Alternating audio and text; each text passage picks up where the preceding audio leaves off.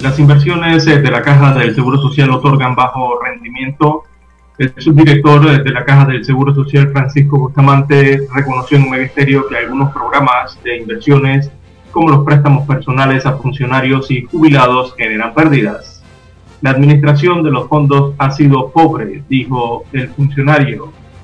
Señala que se requieren eh, modificaciones entonces a la administración y a los programas de la institución. Los más títulos para la mañana de hoy, amigos oyentes, cuarentena tuvo efectos al bajar las cifras de la COVID-19 en el país. Así lo señalan los epidemiólogos en la República. Señalan que hoy estamos viendo el impacto de la cuarentena del fin de año y de enero, que refleja una disminución en las muertes y también en las hospitalizaciones. En más temas eh, para hoy, también tenemos que la pandemia afecta a la detección temprana del cáncer. Médicos advierten que la restricción de movilidad y el temor al contagio de la COVID-19 ha enfrentado o ha frenado más bien la campaña de diagnóstico de cáncer, lo que provocaría un incremento en la enfermedad. También otros títulos eh, para la mañana de hoy, amigos oyentes, tenemos que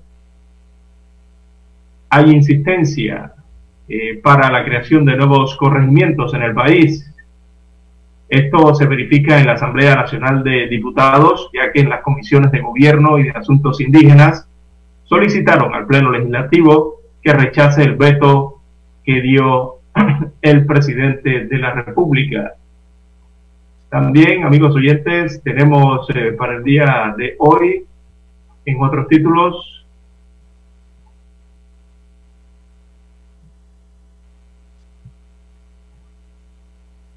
Así, Janet Shakali es una apasionada de las matemáticas, también es una científica considerada y considera que se debe cambiar la percepción negativa que se tiene de las matemáticas y desde una fundación fomentar el estudio de esta disciplina para que esta también sea de uso cotidiano, destaca la científico. También, amigos oyentes, en más títulos eh, para la mañana de hoy, tenemos que eh, MINSA reporta 724 casos nuevos de COVID-19 en el país, según las últimas pruebas, y también señalan que se registraron 26 decesos en las últimas 24 horas. También para hoy, amigos oyentes, tenemos que Unión Europea fija nuevas restricciones a viajeros también contrato con PC, PPC en su último año de concesión.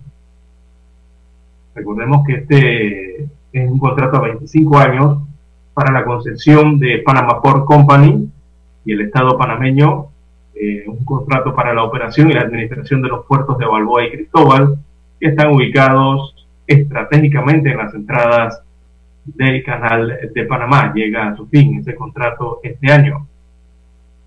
También para hoy un nuevo escalón en el militarismo panameño. Destaca que la Escuela de Oficiales de la Policía Nacional gradúa a 137 subtenientes con un buen comportamiento y una hoja disciplinaria decente en 25 años serán comisionados con derecho a una jubilación especial. Destacan hoy. También hay una lenta reapertura comercial en Panamá. El movimiento ha sido bastante lento eh, fue lo que se registró en la reapertura de los centros comerciales el día de ayer para las compras individuales. También termina ejercicio Mercurio 2 con el Comando Sur de los Estados Unidos de América, donde la Fuerza de Tarea Conjunta, incluido el Senan y el Senafron, clausuraron ayer el ejercicio humanitario. El sistema solidario de jubilaciones es insostenible, esto en las económicas. Y también el Tribunal Electoral anuncia nuevas tarifas por servicios en la institución, específicamente en los servicios de cedulación y de registro civil. Bueno, un comprobante de pago electrónico reemplazará el talonario impreso. Esto será a partir de la segunda quincena del mes de febrero. Más de 300.000 servidores públicos y jubilados y pensionados y bajo leyes especiales tendrán acceso al comprobante de pago electrónico. También, amigos oyentes, tenemos que a nivel eh, internacional de relieve se destaca en el mundo que con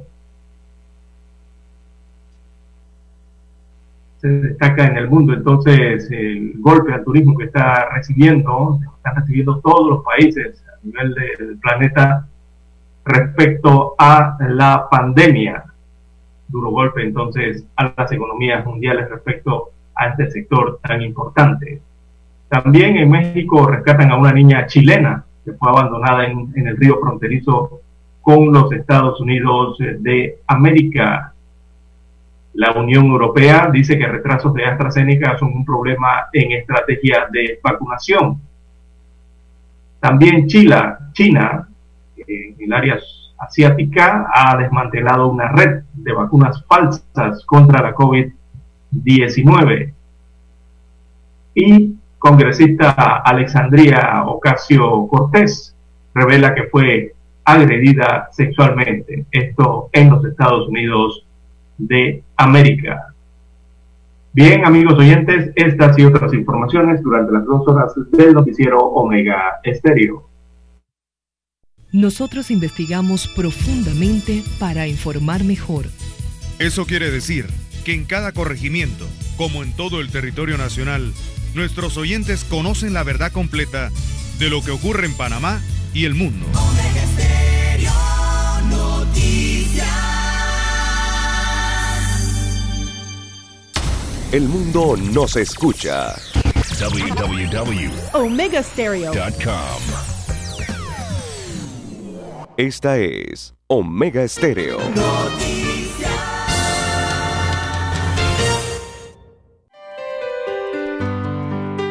Good morning.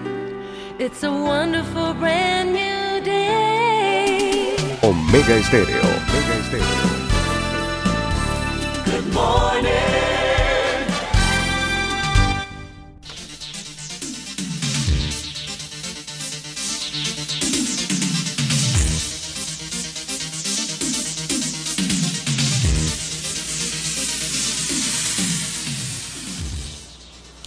Bien amigos y amigas, muy buenos días. Hoy es martes 12 de febrero del año 2021. Daniel Arauz me acompaña en el tablero de controles y en la mesa informativa les saludamos. César Lara. Y un servidor Juan de Dios Hernández Sanjur para presentarle las noticias, los comentarios y los análisis de lo que pasa en Panamá y el mundo en dos horas de información, iniciando esta jornada como todos los días con fe y devoción, agradeciendo a Dios Todopoderoso por una nueva oportunidad que nos regale poder compartir esta nueva mañana con todos ustedes y de esta forma llegar así a sus hogares, acompañarles en sus vehículos, en su puesto de trabajo y donde quiera que usted se encuentre a esta hora de la madrugada y del día en el resto del mundo, ¿verdad? Así es, pedimos para todos salud, divino tesoro, seguridad y protección ante tantos peligros, así como también sabiduría y mucha fe.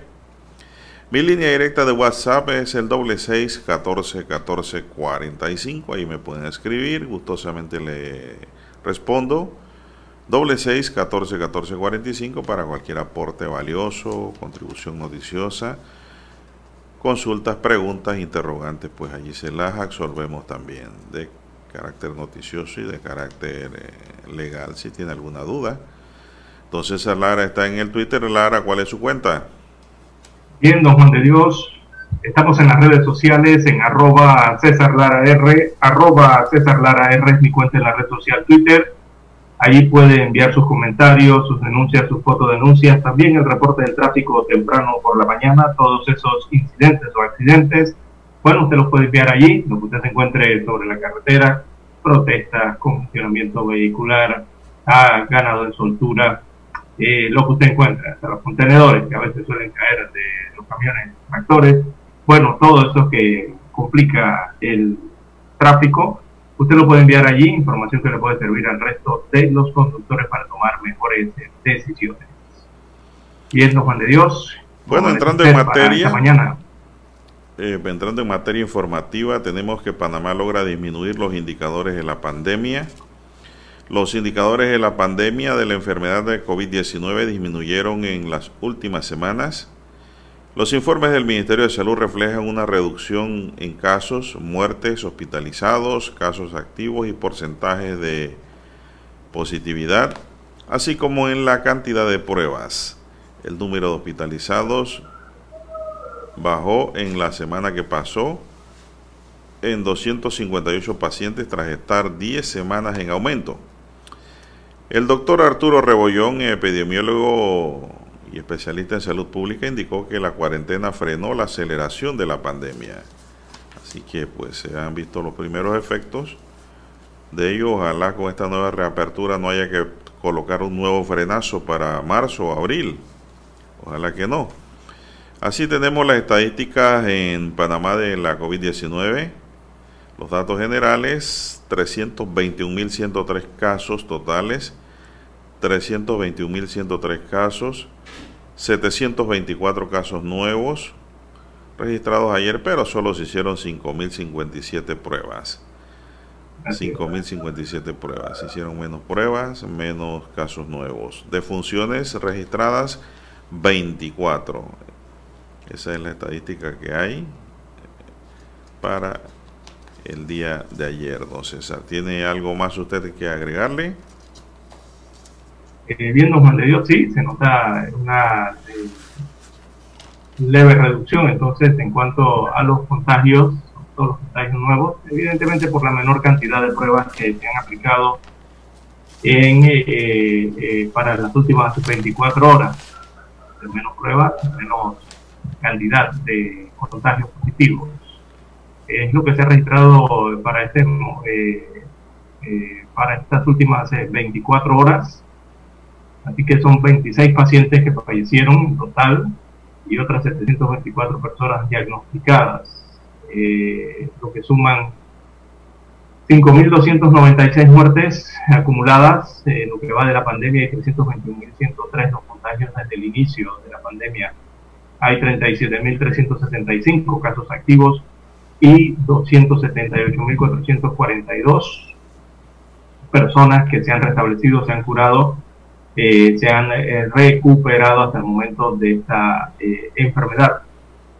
Así que en pacientes hospitalizados hay 2.501, 2.249 en sala y 252 en unidades de cuidados intensivos que todavía sigue siendo una cifra eh, que hay que prestarle atención, 252 en UCI, eh, son personas que están entonces conectadas a aparatos especiales, están dando soporte, en su mayoría soporte a su vida, están luchando por su vida estas personas en estos momentos, esperemos que tengan eh, mejoría y salgan de esa condición. Así que son los números entonces que se presentan para la mañana de hoy.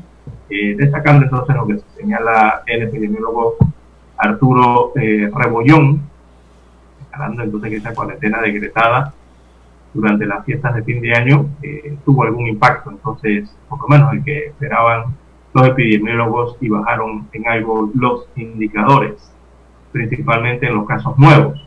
Pero es la tendencia que se está mostrando a nivel internacional con esta segunda ola, don Juan de Dios, que hay menos casos eh, menos contagios, perdón, menos casos nuevos contagios, pero eh, la arista entonces está en los fallecimientos, las defunciones.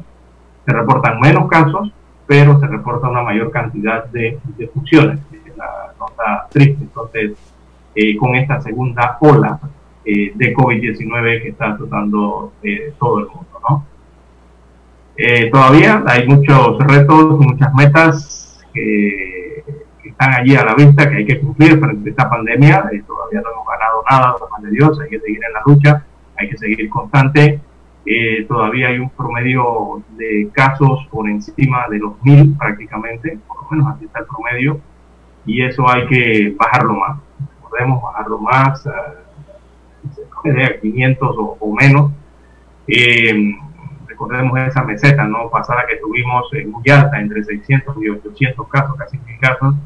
Entonces, cuando tuvimos esa, aceleración, eh, fue muy fácil, que teníamos 500 casos rápidamente y eso se expandió en la comunidad. Así que eso hay que bajarlo eh, y esto se hace con medidas preventivas, eh, poniendo de nuestra parte, poniendo conciencia entonces respecto a este virus que está azotando también la República de Panamá. Eh, bueno, febrero debe venir eh, acompañado no solo de las restricciones de movilidad como medida para mitigar entonces el virus, sino también se debe acompañar de muchísima educación, muchísima comunicación para proteger eh, a la población, para proteger a las personas y que la gente no se infecte. Es lo que hay que hacer para este inicio de año, mantenerse firmes entonces en estas medidas preventivas de bioseguridad. Bien, vamos a hacer una pequeña pausa, Daniel, y regresamos. Para anunciarse en Omega Estéreo, marque el 269-2237. Con mucho gusto le brindaremos una atención profesional y personalizada. Su publicidad en Omega Estéreo. La escucharán de costa a costa y frontera a frontera. Contáctenos 269-2237. Gracias. centrales telefónicas. La casa del teléfono es tu mejor opción. Asesoramos y ofrecemos buena atención. Con años de experiencia trabajando para ti. La casa del teléfono, ubicados en Via Brasil y lista hermosa. La casa del teléfono, líder en telecomunicaciones. La casa del teléfono, distribuidores de Panasonic. Ven a visitarnos.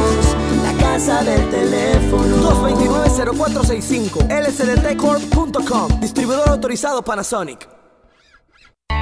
1981. Omega Estéreo 2021.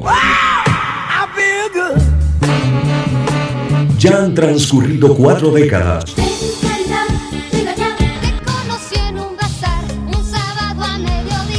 Cuatro décadas.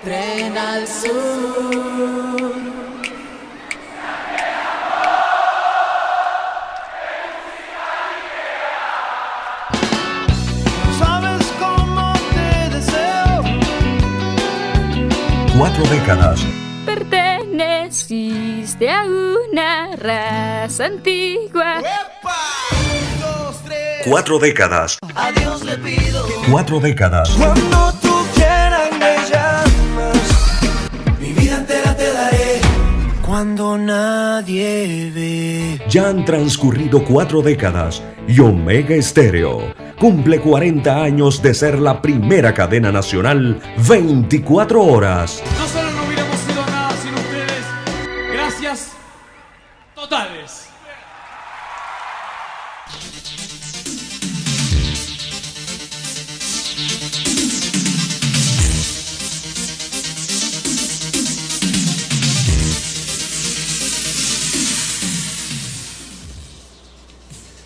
Bien, señoras y señores. Eh, vamos a ver aquí rapidito. La estadística de las vacunas en Panamá hasta este momento. La estadística de la población que ha sido tratada con la vacuna Pfizer BioNTech. Datos registrados hasta las 5 de la tarde de ayer. Tenemos que la cantidad de personas vacunadas según región de salud son 10.478. 10.478 vacunados ahí con la primera dosis, con una meta de 12.800. Eh, los centros de vacunación donde más dosis fueron administradas fue en el complejo hospitalario de la Caja de Seguro Social, doctor Arnulfo Arias Madrid, con 1.449 vacunados. En segundo lugar, el Hospital Santo Tomás, con 840 vacunados. Y el Hospital Regional Nicolás Azolano, con 610 vacunados. Así es. Datos a la fecha, por eh, vacunar hay 2.322 personas. 2.322 personas están pendientes de esa vacuna. Como ya dijimos, 10.478 han sido vacunados. Eh, según género, por género tenemos que hombres han sido vacunados 3.739, 3.739, mientras que mujeres han sido vacunadas 6.739. Vacunados según rango de edad de 18 a 59 años, vacunados 9.938, de 60 años o más 540. Recordemos que toda esta gente que han sido vacunadas, supuestamente, según la organización, son personas que están en la primera línea de recepción del COVID y de enfrentamiento a esta terrible enfermedad, don César. Así es, don Juan de Dios. bueno, y en cuanto a esa cifra, yo todavía tengo mis, aprensiones, ¿no? De esas cifras que dan las autoridades, que son las oficiales. ¿Y por qué siempre he tenido mi aprensión? Porque recordemos que cada frasquito de vidrio transparente, que le llaman vial, ¿no? Eh, cada frasquito, si se aprovecha al 100% el material de cada vial, eh, surgen más dosis, don Juan de Dios. Cada frasquito señala la farmacéutica Pfizer BioNTech que eh, tiene como mínimo cinco dosis, o sea, salen cinco inyecciones, cinco vacunas, pero el frasco trae más. Eh, regularmente sale una dosis adicional. En algunos países hasta han extraído hasta siete dosis de cada vial. Eh, por eso mi aprensión, ¿no? En cuanto a la cantidad total de lo que se puede vacunar. Hablan de 12 mil y tantas, pero yo, no sé, yo pienso que saldrán más vacunados, más de 12 mil van a salir, eh, por esa dosis adicional que da cada frasquito. Eh, y en Panamá, de esos frasquitos, hay un aproximado de 2.000, más de 2.500 viales, 2.568 creo que fueron los entregados a la República de Panamá en ese primer eh, cargamento.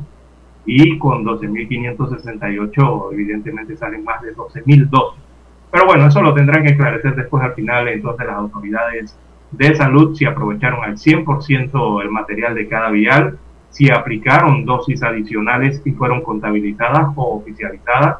Eso, eh, bueno, eh, supongo que las estadísticas saldrá posteriormente, ¿no?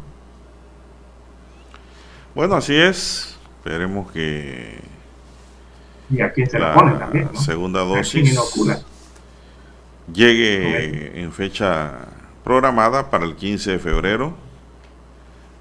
Así es.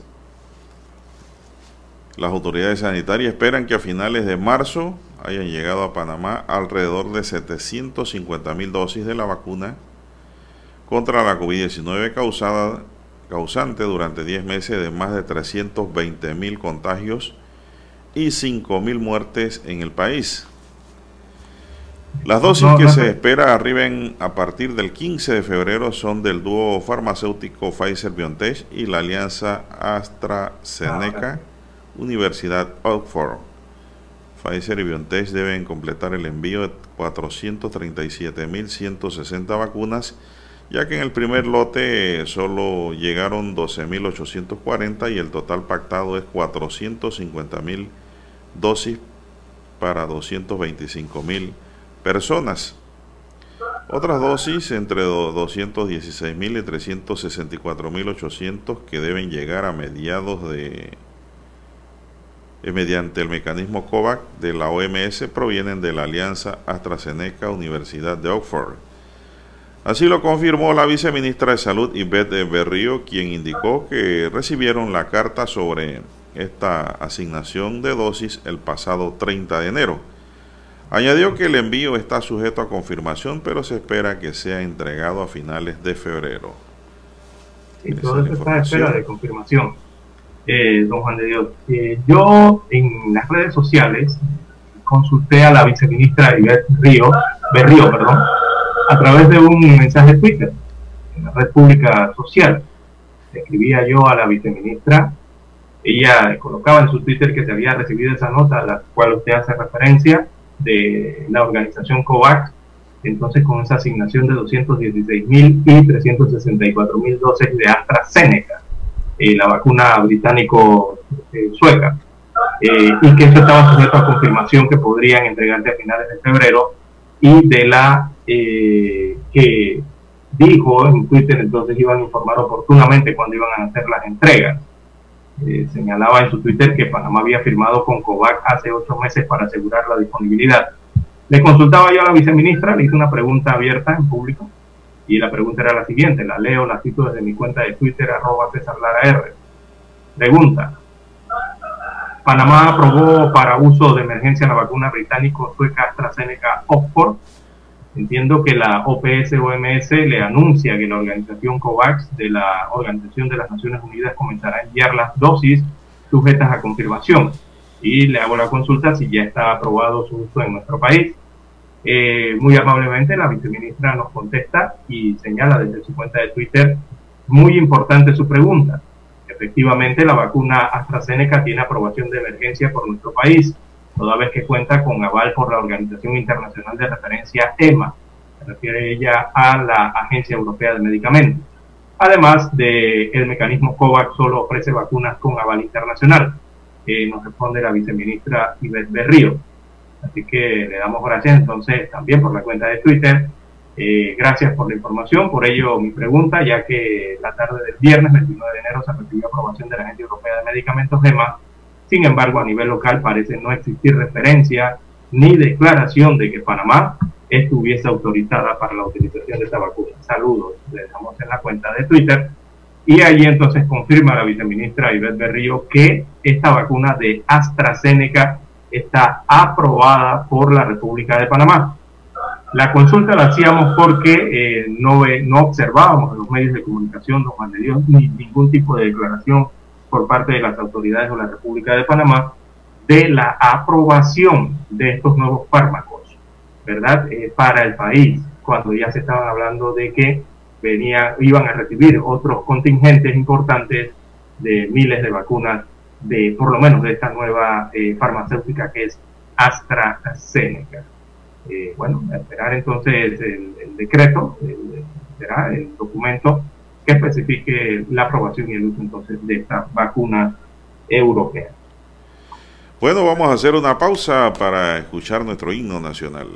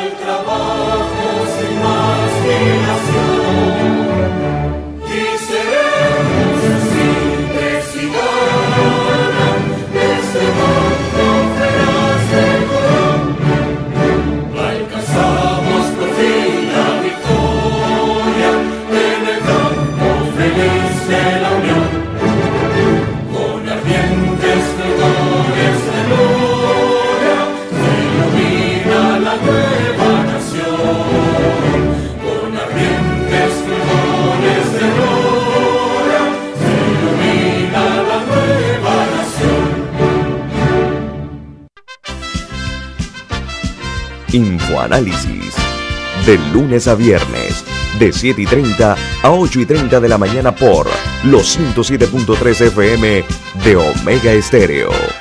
Con Guillermo Antonio Adames, Rubén Darío Murgas y Milton Enríquez. Infoanálisis. El programa para gente inteligente como usted.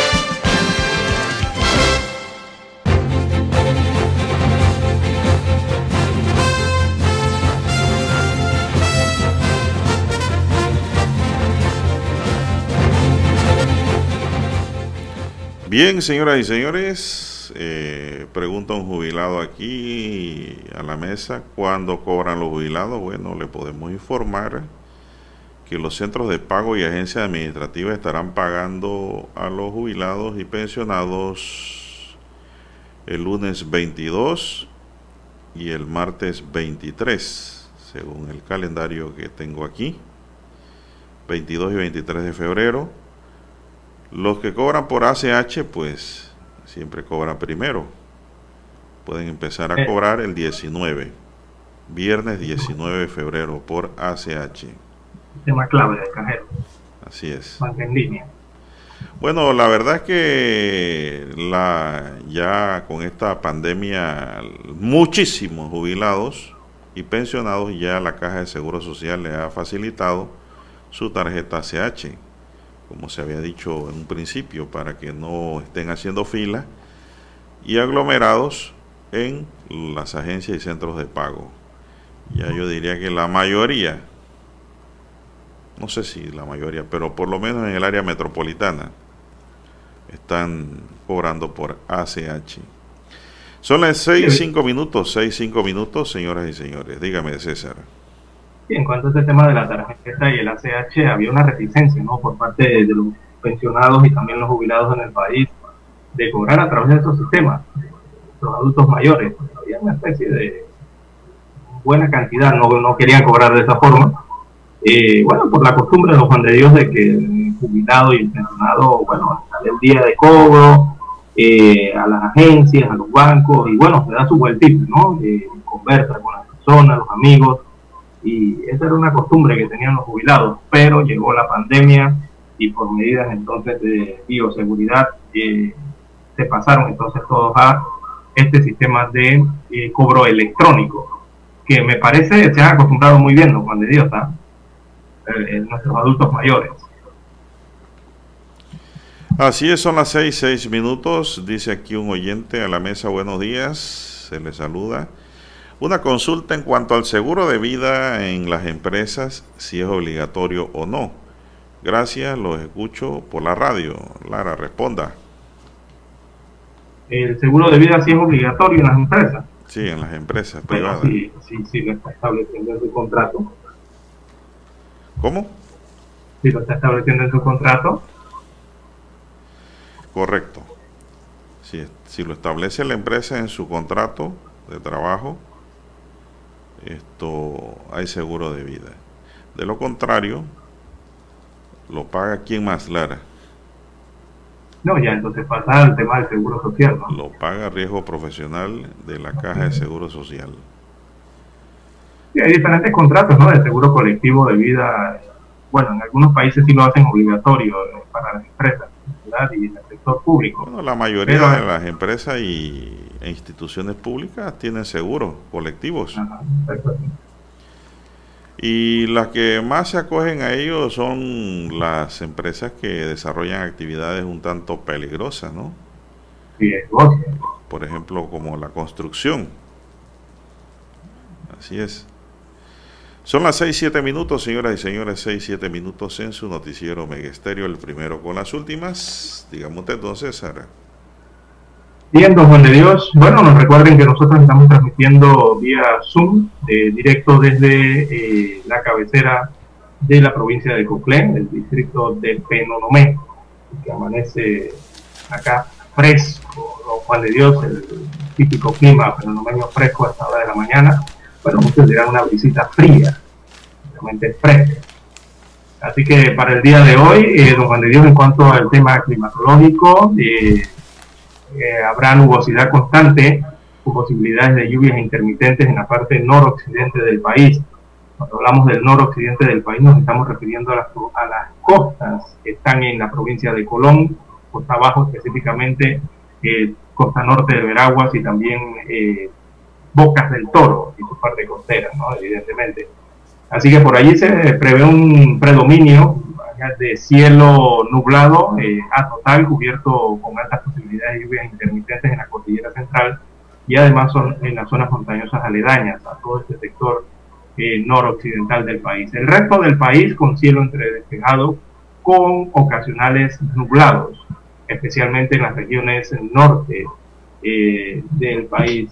En el Pacífico se esperan algunas lluvias, Dios, no se sorprenda, en el Pacífico se esperan algunas lluvias ligeras, intermitentes, en los sectores nortes, en el sector norte, veamos aquí el mapa de eh, la provincia de Coclé, se observan los nublados, eh, también en Panamá Oeste y Panamá, la provincia de Panamá también durante la tarde y hacia Chiriquí, tierras altas principalmente avanzada la noche se encontrarán con esos nublados y algunas lluvias ligeras e intermitentes.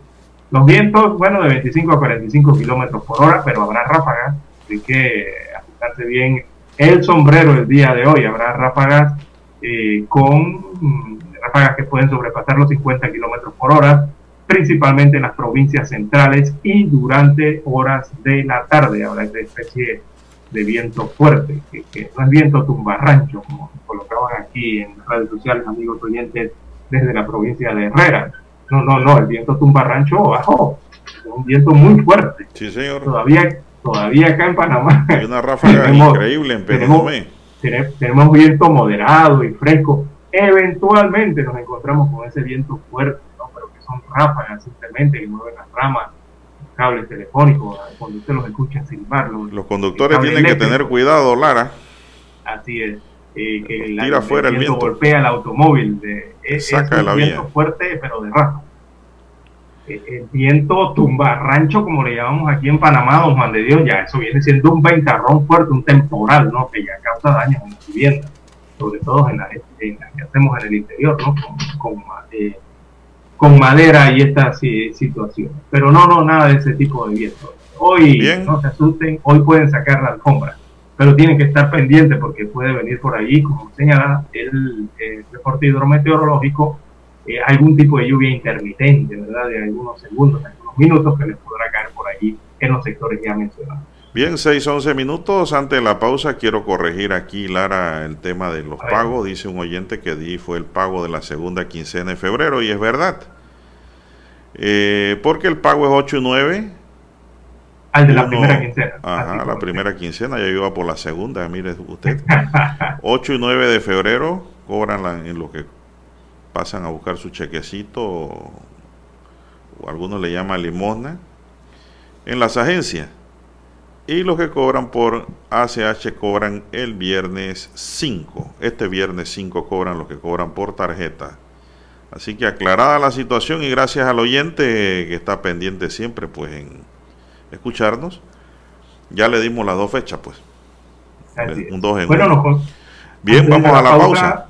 Dígame. adelante, vamos a la pausa y retornamos. Es que nos solicitan por redes sociales eh, cómo está la situación del COVID aquí en Cocle. Bueno, le vamos a dar el, informe distrital de cómo se encuentra eh, la pandemia en el distrito cabecera de Panamá. Eso será después de la pausa, don Juan de Dios.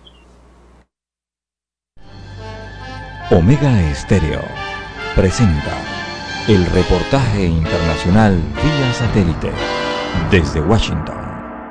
Estados Unidos se unió a la comunidad internacional expresando profunda preocupación y alarma por la situación que vive Birmania luego que los militares propiciaron un golpe de Estado y arrestaron a líderes del gobierno civil. El Departamento de Estado emitió un comunicado en el que dice textualmente pedimos a los líderes militares birmanos que pongan en libertad a todos los funcionarios gubernamentales y líderes de la sociedad civil y respeten la voluntad del pueblo de Birmania expresada en las elecciones democráticas democráticas del 8 de noviembre. Estados Unidos apoya al pueblo de Birmania en sus aspiraciones de democracia, libertad, paz y desarrollo. Los militares deben revertir estas acciones de inmediato. En tanto, desde la Unión Europea condenaron la insurrección militar y exigieron la liberación inmediata de todos aquellos que han sido detenidos de forma injustificada. Líderes europeos acudieron a Twitter para reprobar los hechos, como el presidente de España, Pedro Sánchez, quien pidió la inmediata liberación de todas las personas detenidas y el restablecimiento del proceso democrático, y el ministro de Relaciones Exteriores de Francia, Jean-Yves Le Drian, quien destacó este arresto, así como la transferencia del poder legislativo, ejecutivo y judicial al ejército, es una amenaza inaceptable para el proceso democrático que se inició hace unos 10 años. El ejército birmano tomó el poder mediante un golpe de Estado contra el gobierno recientemente elegido a través de procesos electorales democráticos y como consecuencia la primera ministra del país, Aung San Suu Kyi, ha sido detenida junto con sus colegas de partido en las redadas matutinas. Las Fuerzas Armadas aseguran que el golpe de Estado es una respuesta al fraude electoral que supuestamente vivió la nación en las últimas elecciones generales celebradas el 8 de noviembre. Y mientras tanto, en la vecina Tailandia, la policía de Bangkok detuvo a un grupo de manifestantes tailandeses y birmanos, quienes protestaban contra lo ocurrido en Myanmar y al menos dos personas fueron heridas como resultado de la protesta en la que se reunieron más de 200 personas para exigir la vuelta de la democracia en Birmania. Judith Martín Rodríguez, Voz de América. Omega Estéreo presentó el reportaje internacional vía satélite desde Washington. Esta es Omega Stereo.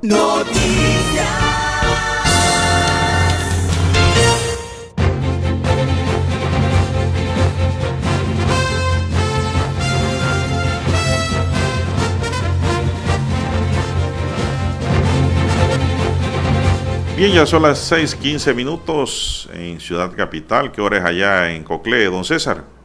Exactamente, las 6:15 minutos, pero con unos 20 segundos más de adelante. ¿Cómo está el cuadro estadístico de Coclé en cuanto a la COVID-19? Bueno, si nos consultan por redes sociales, eh, debe ser algún oyente de, la provincia de Coclé. Bueno, eh, en cuanto al, al distrito de Penonomé, que es la cifra que manejamos, eh, diariamente. Eh, acá un paciente oriundo del corregimiento de Río Grande falleció en las últimas 24 horas y otras 33 eh, personas fueron diagnosticadas con COVID-19 en el último día en el distrito cabecera de Penonomé, en la provincia de Coclé, con lo que suman en este distrito 36 decesos y 4.936 los contagios desde el inicio de la pandemia. Así que aquí en Peronomé hay 467 casos activos y 851 contactos en aislamiento domiciliario en los 10 corregimientos que componen el distrito cabecera eh, De acuerdo con el último reporte de las autoridades de salud aquí en el distrito, en las últimas horas el corregimiento de Tulú registró 13 casos nuevos, el corregimiento del Coco y también el corregimiento de Penonomé Cabecera reportaron 6 casos eh, de personas infectadas respectivamente, cada corregimiento reportó seis casos, eh, mientras que el de Pajonal reportó tres contagios nuevos.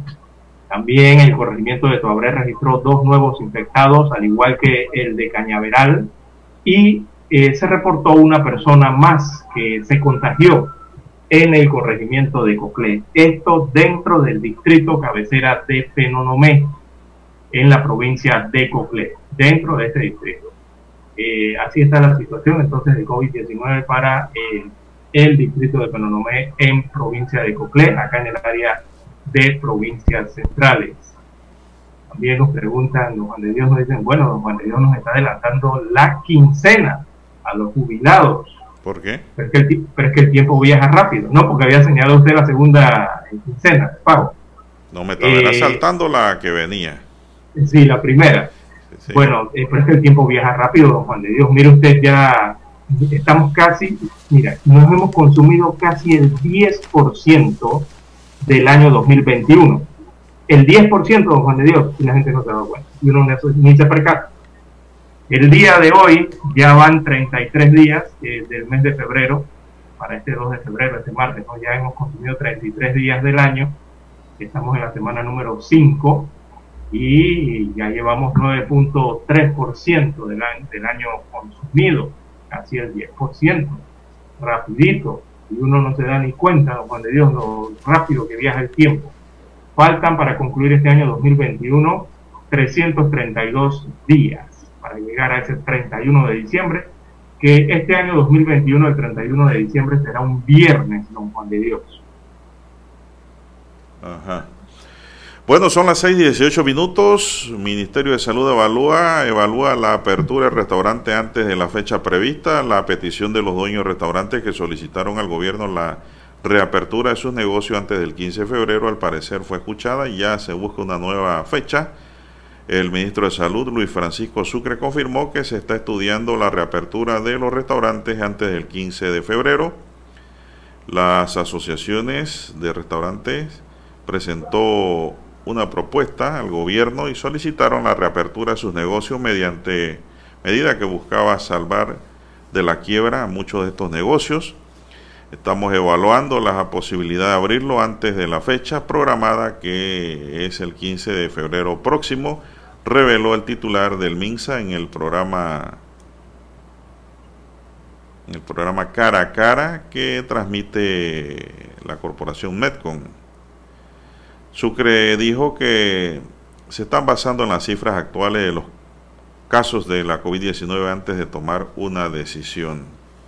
Bueno, por los números que veo, creo que pronto van a abrir, Lara, los restaurantes. Pero yo no veo esos llenos completos como antes en los restaurantes, Lara. Yo no veo tanto peligro en que haya aglomeración en los restaurantes. No eh, sé. Bueno, es porque mantienen el delivery. Sí, no, y la gente, la gente, no crea que la gente ahora, el público, el consumidor está muy cauteloso. Eh, a pesar de que están abiertos y pueden comer allí, esto tomando el distanciamiento y las medidas de bioseguridad, la gente compra su comida para llevar. Yo me imagino que la ventaja para el restaurante, eh, si abren el negocio, es que no van a depender de un delivery sino que la gente hace una fila con sus dos metros de distancia, va recibiendo su comida y la mayoría se van, Lara. Eso sí, yo, también creo que será así. Eh, los restaurantes han adoptado este, este, esta especie de delivery, incluso hasta los estacionamientos, de, Dios, de, los, de los propios comercios. Reservan algunos estacionamientos eh, por ciertos minutos, 10, 15 minutos, para las personas que evidentemente nada más van por, eh, por la comida para llevar. O sea, estacionan rápidamente, adquieren eh, su alimento, su comida, la llevan y se retiran del lugar, ¿no? Son unas modalidades que nos ha traído esta pandemia al país.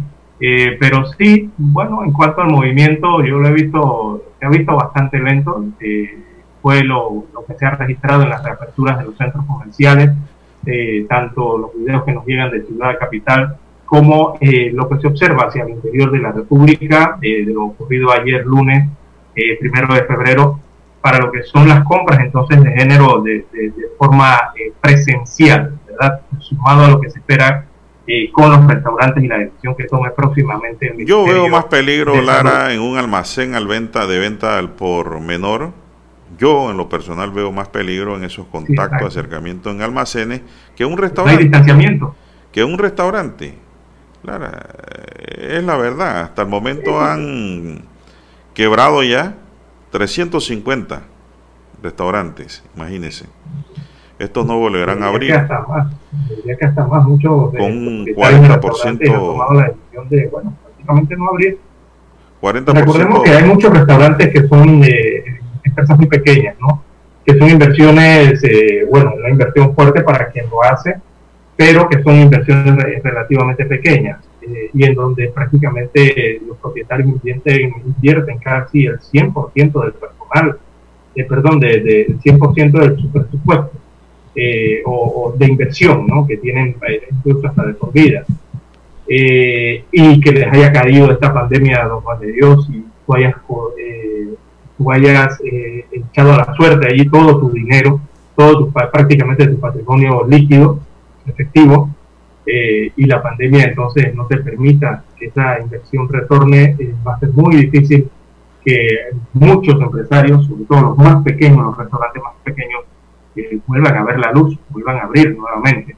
Quizás los restaurantes ya de tamaño mediano o más grande o de cadenas eh, no tengan tanto problema al respecto, pero sí los más pequeños. Y los más pequeños también van a enfrentar otro problema que es que las medidas de distanciamiento. Así como a uno le piden el distanciamiento de al menos 6 pies o 2 metros eh, de persona a persona, eh, lo mismo va a ocurrir con las mesas y las sillas en los restaurantes, Juan de Dios. Y ahí hay una pequeña problemática, sobre todo para los más pequeños, que podemos el espacio, eh, los costos de los alquileres de estos pequeños espacios, sobre todo en Ciudad Capital o en cabeceras de provincia, que eh, les van a pedir, por supuesto, que si tenían 10 mesas, lo más probable es que le van a pedir que saquen algunas mesas, ¿verdad? Tienen algunas mesas temporalmente eh, por el distanciamiento que tiene que haber dentro de ese espacio. Y eso, en términos monetarios, para un restaurante pequeño, eso es un duro golpe también. Bueno, la verdad es que yo, yo respeto, Lara, a los dueños de restaurantes. Yo me quito el sombrero. Eso no es vender ropa ni vender tela. El dueño del restaurante que no vende una comida hoy, ya no la vende más. En cambio, una camisa, si usted no la vende hoy, mañana aparecen tres buscando camisas por allí. Ahí está en el racket. Por eso el, y, yo llegué a conocer a fondo el tema de los restaurantes cuando mi hija tuvo restaurante. Y eso no es, no es fácil, ¿ah? Administrar y manejar un restaurante. Eso es difícil. Yo comprendo a los dueños de restaurantes en Panamá. Es un negocio muy difícil y los que están sobreviviendo, Lara, están sobreviviendo como tigre herido. Porque es un negocio difícil. Uno, difícil de mantener. Dos, difícil de sostener y tres, difícil de manejar. No es fácil. Amén de que te están cayendo, como usted ha dicho, las rentas, las deudas. Eh, es un... Por eso yo digo, hay que, hay, que apoyar a los dueños de restaurantes. ¿ah? Hay que comer, hay que comer y hay que buscar buenos restaurantes también, que sean higiénicos, que todo esté en orden y, yo siempre digo, bueno, si usted no quiere comer allí, compre su comida y llévela para su oficina, para su trabajo, para su casa, ¿no? Pero yo sí creo que con los números que hay en los últimos resultados, eh, se pudiera estar abriendo los restaurantes, cuidado que este mismo fin de semana, viernes o lunes, pienso yo, ¿no? Cuidado que antes. Son las, ya hoy que es martes, 6.26 minutos, señoras y señores, 6.26 minutos. Bueno, Lara, esto ayer se dio un tema lamentable y es que hallaron muerta en su apartamento una periodista colonense. No sé si te enteraste que la periodista Lidia Franco fue encontrada muerta en su apartamento en la ciudad de Colón ayer lunes. De acuerdo con una fuente autorizada, Franco tenía problemas de hipertensión y era asmática, destaca hoy el diario El Siglo Además, dado que algunos de sus compañeros de trabajo habían resultado positivo en la prueba de COVID-19, ella se hizo el test pero resultó negativa. La fuente agregó que la joven comunicadora estaba padeciendo de un fuerte resfriado y presuntamente se había automedicado unas pastillas para la dolencia. También se conoció que Lidia era alérgica a los mariscos, sin embargo le gustaba comer de todo un poco. La periodista laboraba en la gobernación de la provincia de Colón. Sí, así es, la periodista Franco. Ella, según el reporte, había salido negativa tema de la COVID-19, eh, pero lastimosamente encontrada sin vida eh, este lunes en su residencia. Eh, eso queda en calle, ella vivía en calle 3 y calle 4, Nuevo Cristóbal, allá en la ciudad de Colón. Así que esta noticia eh, llena de luto al círculo de periodistas de Colón, un círculo importante entonces de, regional de periodistas, eh, y, hay que lamentar entonces eh, la repentina partida, la repentina muerte, que hasta los primeros reportes de Juan de Dios, yo presumo que es una muerte natural. porque la última vez que la periodista Lidia conversó con, comenzó con varios colegas, eh, fue el día sábado, y, tras permanecer en cuarentena, entonces por esto de la COVID-19, eh, ya a ella le habían notificado el resultado negativo. Pero, eh, bueno, nos encontramos con esta lamentable noticia entonces que es encontrada sin vida en su residencia. Vamos a hacer una pausa, señoras y señores. Omega Estéreo presenta el reportaje internacional vía satélite desde Washington. Según analistas, se prevé que el golpe de Estado de Myanmar reduzca aún más el ya decaído interés de empresas estadounidenses en invertir en ese país y podría provocar que algunas empresas estadounidenses se retiren de ese mercado. El comercio total de bienes entre Myanmar y Estados Unidos ascendió a casi 1.300 millones de dólares en los primeros 11 meses de 2020, comparado con 1.200 millones en todo 2019, según datos de la Oficina del Censo de Estados Unidos. La ropa y el calzado representaron el 41,4% de las importaciones totales de bienes de Estados Unidos, seguidos del equipaje, que representó casi el 30%, según Panjiva, que es la unidad de investigación de la cadena de suministro de SAP Global Market Intelligence. El fabricante de equipaje Samsonite y el fabricante de ropa LL Bean se encuentran entre los grandes importadores de productos junto a minorista H&M y Adidas. En las primeras horas del lunes, el ejército de Myanmar entregó el poder al jefe militar, el general Min Aung Hlaing, e impuso estado de emergencia durante un año entero debido a lo que llamó fraude electoral. El gobierno del presidente de Estados Unidos, Joe Biden, amenazó con volver a imponer sanciones a los líderes militares de Myanmar. Alejandro Escalona, Voz de América, Washington. Omega Estéreo presentó el reportaje internacional vía satélite desde Washington. Esta es Omega Estéreo.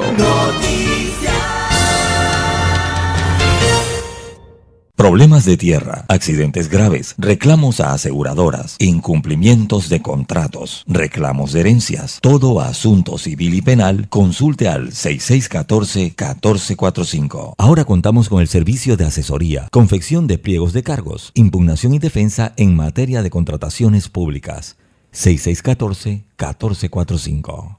Prepárate para nuevas oportunidades. Estudia una maestría en Universidad Latina. Recibe tu matrícula gratis, solo en Universidad Latina. Inicia clases febrero 2021. Esta es Omega Stereo.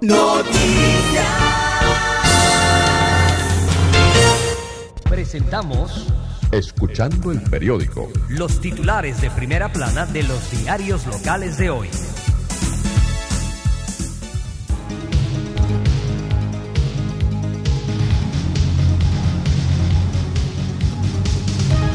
Bien, amigos oyentes, el diario La Estrella de Panamá titula para hoy, las inversiones de la Caja del Seguro Social otorgan bajo rendimiento. Esto lo ha destacado el subdirector de la Caja del Seguro Social en entrevista al programa Infoanálisis que transmite Omega Estéreo. Así que Francisco Bustamante reconoció que algunos programas de inversiones, como los préstamos personales a funcionarios y jubilados, generan pérdidas. La administración de los fondos ha sido pobre eh, al subdirector de la Caja del Seguro Social en la portada del diario La Estrella de Panamá, le hace una cita, hablo comillas, le cito, tienes una alta liquidez que debería ser invertida a mayor plazo, pero los malos sistemas que tenemos no se puede gestionar, cierro comillas, fueron las declaraciones de Francisco Bustamante, director de la Caja del Seguro Social. En otros títulos del diario La Estrella de Panamá para hoy, migración ilegal por Darién no se detiene. Hay 900 extranjeros, señala el rotativo. Eh, el director del Servicio Nacional de Fronteras, el comisionado Oriel Ortega, informó que los migrantes están en los distritos, eh, perdón, en los distintos campamentos que hay en la provincia de Darién y que en el lado colombiano hay 1.200 que buscan cruzar la frontera. También en otros títulos para hoy, la estrella presenta reportaje destacado en la página 3B. Ahí aparece fotografía de Janet Shakali, una apasionada de las matemáticas. Destaca en su reporte que la científica considera que se debe cambiar la percepción negativa que se tiene de las matemáticas y desde una fundación fomenta el estudio de esta disciplina que se usa también en lo cotidiano. En otros títulos de la decana de la prensa nacional, cuarentena tuvo efectos al bajar las cifras de la COVID-19.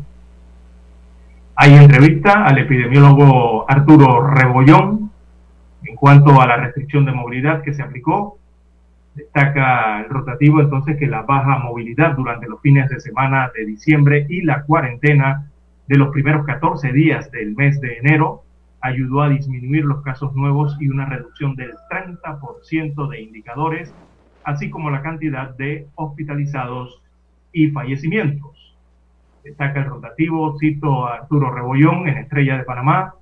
Hoy estamos viendo el impacto de la cuarentena de fin de año y enero, que refleja una disminución en las muertes y los hospitalizados. Cierro comillas. También en otros títulos de la Estrella de Panamá para hoy, en vitrina, eh, las cometas y panderos volarán virtualmente para unir a las familias. Así es, don Daniel, prepare la suya.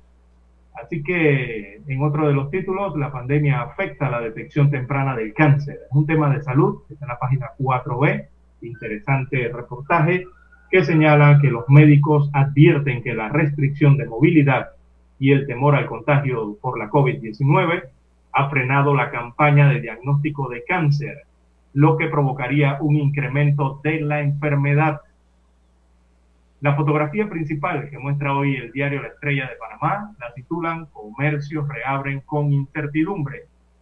Bueno, destaca la gráfica que este lunes se inició la reapertura gradual del comercio al por menor, que cerró el 2020 con una disminución del 70% en las ventas. La Asociación de Centros Comerciales advierte que el panorama no es favorable el cuadro COVID-19 que presenta el diario La Estrella de Panamá en su portada para hoy destaca 321.103 casos confirmados, 724 nuevos casos, son los nuevos positivos en las últimas 24 horas. También destacan a 5.296 fallecidos, esto a lo largo de la pandemia. Señala la estrella que ayer fallecieron 24 personas, pero a esas 24 personas hay que sumarle dos fallecimientos eh, rezagados por lo que en total la cifra para ayer fue de 26 decesos.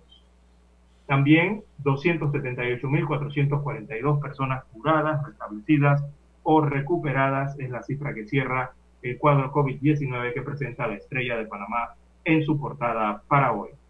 Pasamos ahora a los títulos que muestra en primera plana el diario La Prensa. Bien, el diario La Prensa para hoy dice vacunas contra la COVID-19 MINSA en espera de 750 mil dosis. El Ministerio de Salud espera alrededor de 750 mil dosis de vacunas en el primer trimestre de 2021, un total de 450 mil dosis de Pfizer BioNTech y entre 216 mil y 364 mil 800 de AstraZeneca Universidad de Oxford a través del mecanismo COVAX. La insistencia vía para nuevos corregimientos, pese al veto de Cortizo, dos comisiones de la Asamblea consideran que si se puede crear seis nuevos corregimientos en la comarca Nove Buglé. Los diputados de las comisiones de gobierno y asuntos indígenas de la Asamblea Nacional solicitaron al Pleno Legislativo que rechace el veto que dio el presidente Laurentino Cortizo al proyecto de ley 73 que crea seis nuevos corregimientos en la comarca Nove Buglé la iniciativa legislativa presentada por el diputado de Cambio Democrático Leopoldo Archibol ya está en la agenda del Pleno y ahora los 71 diputados deben decidir si lo aprueban por insistencia o no. Contraloría General hace auditoría a contrato de PPC. La Contraloría General de la República confirmó que adelanta una auditoría al contrato aprobado entre el Estado panameño y la Panama Port Company mediante la Ley 5 de 16 de enero de 1997 con el objeto de operar los puertos de Balboa y Cristóbal. Mediante este contrato, PPC recibió una concesión por 25 años que vence en enero de 2022, pero estipula la renovación automática o prórroga por otros 25 años, siempre y cuando la empresa haya cumplido con todas las obligaciones básicas de acuerdo con este contrato. De lo contrario, eso no se va a renovar. El gobierno recrea a las fuerzas de defensa es un interrogante. El anuncio de que el Ministerio de Seguridad prepara una sola ley para regular la policía, el Senan y el Senafrón puso en alerta a la sociedad civil que advirtió que se estaría reviviendo a las fuerzas de defensa. ¿Es así? Panamá logra disminuir los indicadores de la pandemia, dice otro titular, los indicadores de la pandemia de la enfermedad COVID-19 disminuyeron en las últimas semanas. Los informes del Ministerio de Salud reflejan una reducción en casos, muertes, hospitalizados, casos activos y porcentajes de positividad, así como en la cantidad de pruebas. El número de hospitalizados bajó en la semana que pasó en 258 pacientes tras estar 10 semanas en aumento. Los datos son los generales, 321.103 casos totales, 724 casos nuevos, 5.057 pruebas realizadas ayer con 24 defunciones registradas para la fecha, lamentablemente. Tribunal falla a favor de MECO para ampliación a Bacamonte. La empresa costarricense MECO será la responsable de construir la ampliación de la carretera hacia Bacamonte luego de que el Tribunal Administrativo de Contrataciones Públicas aceptó su recurso de impugnación. Tres ministros acudirán a la Asamblea el próximo lunes. Después de dos semanas, la Asamblea Nacional concretó la fecha para la comparecencia ante el Pleno de los Ministros de Salud, de Relaciones Exteriores y de Economía y Finanzas. Irán el lunes 8 de febrero. En deportes, estrategia de Paulo Espino contra Dominicana. Estamos hablando del béisbol. En panorama concluyó Mercurio 2 ejercicio entre Estados Unidos y Panamá. La página Vivir nos dice Príncipe Enrique indemnizado por daños y perjuicios y el martes financiero cierra diciendo los pagos digitales ganan protagonismo en Panamá.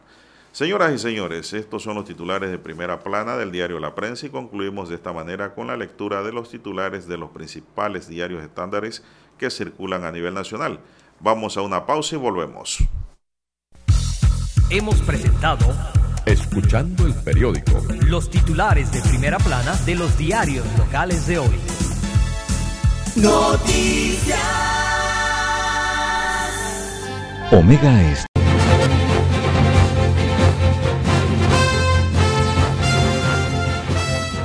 Bien, las 6:43 minutos de la mañana, 6:43 minutos de, de la mañana en todo el territorio nacional. Don Juan de Dios, ¿qué más tenemos?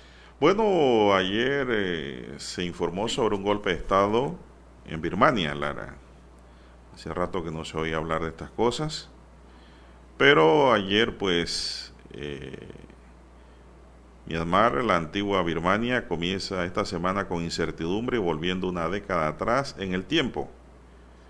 De madrugada, su ejército, que había ocupado el gobierno entre 1962 y 2011, y aún mantenía grandes cotas de poder, ha perpetrado un golpe de Estado para zanjar su desacuerdo con el triunfo electoral del 8 de noviembre de la jefa del gobierno de hecho, Aung San Suu Kyi, de 75 años, y de su partido, la NLD, siglas en inglés de la Liga Nacional de la Democracia.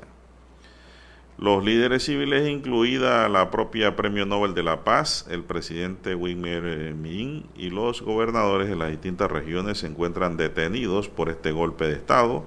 El estado de emergencia que deja el control del país al jefe del Estado Mayor Min Aung Hlaing se, se prolongará al menos un año hasta la celebración de nuevas elecciones. El país regresa hacia la situación de gobierno militar en la que estuvo antes de que comenzase el lento e incompleto proceso de transición democrático en 2011. Así que, pues, 10 años hubo allá de democracia hasta que eh, se dio un golpe de Estado ayer. Así es. Bueno, y lo curioso es que ayer en redes sociales un video mostraba a una niña, una chica haciendo ejercicios aeróbicos y atrás nadie se daba cuenta estaban entrando los carros militares al, a la asamblea de ese país. Mire usted, ni la chica se había dado cuenta y el video captó eso. Son las 6:45. Bien, don Juan de Dios. Bueno, eh, en otro esto ha sido condenado eh, fuertemente por las diversas naciones del mundo, ¿no? Por supuesto. Eh, este golpe de Estado en plena era democrática ya en este país. Bueno, por los Estados Unidos, también Joe Biden condenó el golpe de Estado en Myanmar y, amenaza con sanciones entonces al país asiático. Incluso China también han condenado, el presidente de ese país asiático también ha condenado esta situación, así como el resto de las naciones eh, libres en el planeta.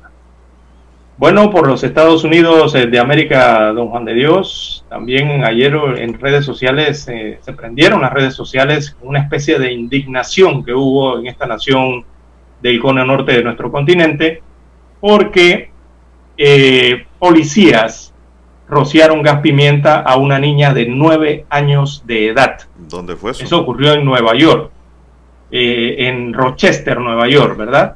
La policía de, ese, de esa región, del estado de Nueva York, eh, esposaron a una niña de nueve años de edad y la rociaron con gas pimienta eh, y se suscitó este, este hecho que en las redes sociales corrió como pólvora y lo catalogaron como una nueva una nueva ola de, de- o un nuevo hecho de exceso de fuerza en la seguridad del país. Y realmente eso lo que provocó fue una ola de indignación eh, ante los métodos que se observaban en el video que corrió por las redes sociales en los Estados Unidos de América. La policía de esa localidad del estado de Nueva York eh, emitió un comunicado y ellos justificaron su actuación alegando que esta niña de nueve años de edad, cuya edad no fue revelada, sufría de una crisis mental amenazada y amenazaba entonces con matar a su madre y posteriormente suicidarse. Eso es el hecho entonces que fue atender la policía de Rochester en Nueva York en el que se encontraron esta situación y me supongo yo, don Juan de Dios, que en el momento de tratar de, apaciguar la situación, ¿verdad? Eh, tuvieron que utilizar entonces parte de los implementos que tienen a su disposición, como lo es el gas eh, pimienta. Así que los agentes habían eh, asistido a esa, a esa residencia y reaccionaron esposando a la niña y al no lograr meterla en una patrulla, usaron entonces el gas pimienta, según los videos que se observaron en las redes sociales y que propiamente la policía de, ese estado de Nueva York entonces se virtieron a los medios y a las redes. Eh, así que todo eso causó un revuelo el día de ayer en los Estados Unidos de América. Ellos aseguran, la policía, que tuvieron que actuar así para poder garantizar la seguridad, primero que nada, de la niña, ¿no? Pero muchos los catalogaron como un exceso policial. Y le cayó gas pimienta. Así es, le rociaron gas pimienta. Bueno, dice un oyente, no conocemos mucho de Birmania, ¿nos puede hablar un poquito más? ¿Cómo no? ¿Cómo no? Con gusto. Eh, Birmania, el país pues que acaba de recibir el golpe de Estado militar, es una nación del sudeste asiático con más de 100 grupos étnicos que limita con la India, Bangladesh, China, Laos y Tailandia. Rangún es la ciudad más grande del país y cuenta con desbordantes mercados, numerosos parques y lagos y la altísima pagoda eh, cubierta de oro que contiene reliquias budistas y que data del siglo VI.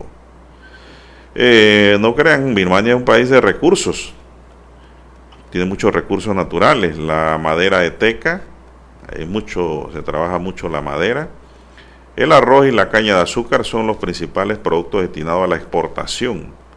Otros recursos naturales de la economía son los yacimientos de plomo, zinc, cobre, níquel, sal, hierro, carbón y el gas natural, siendo el petróleo el principal recurso mineral de la Alta Birmania. Me parece, Lara, que tiene más billete que Panamá. sí. Pareciera. Eh, el muchos preguntan, sí, muchos Más preguntan recursos, por pues. Cuando Birmania, hable más billete me refiero más a recursos económicos. Sí, exacto. Es que Birmania, algunas personas la conocen por Birmania, pero también Birmania se conoce como Myanmar.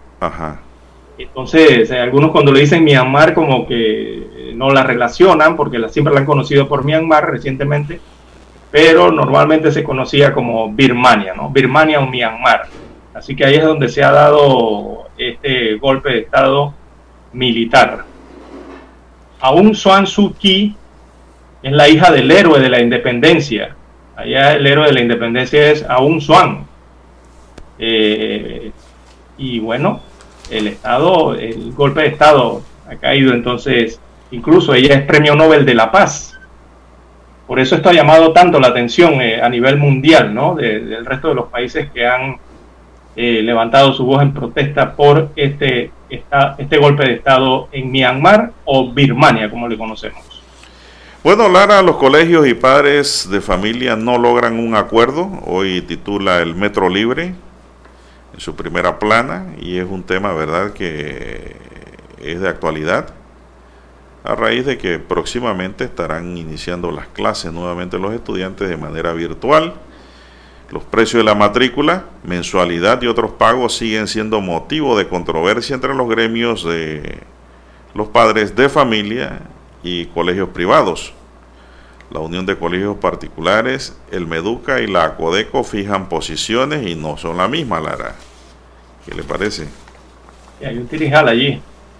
Crece el desacuerdo. Los costos de matrícula y la mensualidad en los colegios privados del país siguen siendo motivos de controversia entre dueños y padres de familia de centros educativos, pues los últimos aseguran los colegios quieren mantener iguales precios sin prestar los mismos servicios. Javier, Javier Lombardo, coordinador nacional de la Unión Nacional de Padres de Asociaciones de Colegios Particulares, señaló que todavía hay colegios que no han honrado ni siquiera un descuento para un año que sabemos que va a ser virtual, pero nos encontramos con que la matrícula de esos colegios dicen laboratorio, piscina, mejoras al colegio, cómputo, o sea, el renglón de cómputo, lo que estamos haciendo desde la casa. A mí nadie me está pagando, lo estoy sacando yo de mi bolsillo, dice el padre. Es una situación que uno siente y siente una impotencia y una frustración ante ello. El abogado Pedro Meilán, ex administrador de la Codeco, explicó que cuando se dieron los nuevos costos de matrícula y mensualidades en los colegios particulares en el año 2020, ya los aumentos para ese año estaban dados desde el 2019. Comenzó la escuela, pero entró la pandemia, se suspendieron las clases y ellos siguieron funcionando. Todo el mundo se dio cuenta que la educación presencial tiene, no tiene el mismo costo de una educación virtual el que está asumiendo la luz e internet es el padre. Ellos no tienen el tema de mantenimiento ni pagan las horas que corresponde a los profesores porque no están dando las mismas horas virtualmente. El presidente de la Asociación de Centros Educativos Particulares, Félix Cueva, por su lado explicó que a pesar de aplicar descuentos el año pasado, muchos padres no han pagado dijo que ese famoso ahorro que dice que se está haciendo al no usar las instalaciones, esa es una falsedad porque a las instalaciones igual hay que darle mantenimiento, todo el equipo que no se está usando se está llenando de polillas y de comején. Los baños se están eh, reventando, las tuberías de abasto para la presión de no usarlo. El director nacional de asesoría legal, por su parte del Meduca, Virgilio Sousa, consideró que para el año 2020 se hicieron acuerdos en el pago de la matrícula en virtud de la modalidad de distancia o virtual o como las condiciones no han variado, lo recomendable es que cada uno de estos centros escolares deben mantener el precio del año pasado, don César. Eso lo recoge hoy el Metro Libre. Tres posiciones. Sí, evidentemente, don Juan de Dios, y, se le quedó el tema de los equipos, porque hay mucho, en muchos hogares no, no contaban con el equipo computacional, o sea, la computadora o la laptop o la tablet para poder eh, eh, dar la clase virtual, adicional a los, costos que ya tenían en energía eléctrica y eh, el costo por la red de Internet, el servicio de Internet, que no es nada barato en Panamá tampoco, ¿no? sí, muchos colegios ahora cuando la matrícula ha arrancado no, no, no, han establecido entonces el tema de, la, de, las mensualidades o un descuento. La Codeco dijo que si el año pasado tenían un descuento X en sus mensualidades, ese mismo descuento debería aplicar entonces para este año 2021.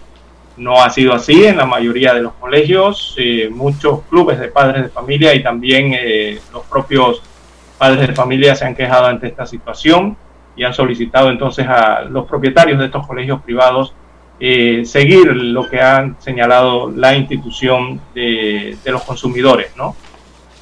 Pero esto es un gran reto entonces que tienen también por el tema de los colegios públicos. Sabemos que están en educación virtual, por lo menos este primer trimestre, como lo ha señalado el Ministerio de Educación. No sabemos cuándo van a regresar a la clase presencial y hay que estar preparado. Primero se prepara uno ah, para el tema de cómo brindar la educación virtual, tanto los maestros, los profesores, como los padres de familia y los estudiantes desde casa y los administrativos de los colegios.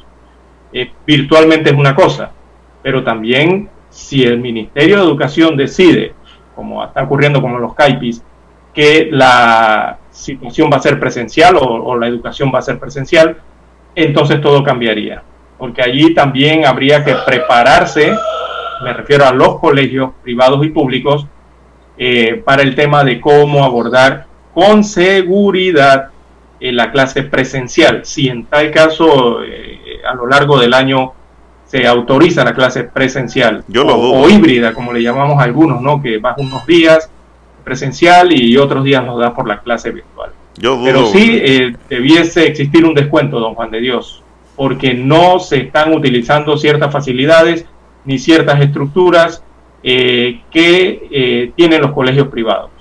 Bueno, pero ellos justifican ahora, dice que con el mantenimiento del colegio se está pagando... En la matrícula. En la matrícula, sí, dicen que... pero en la mensualidad.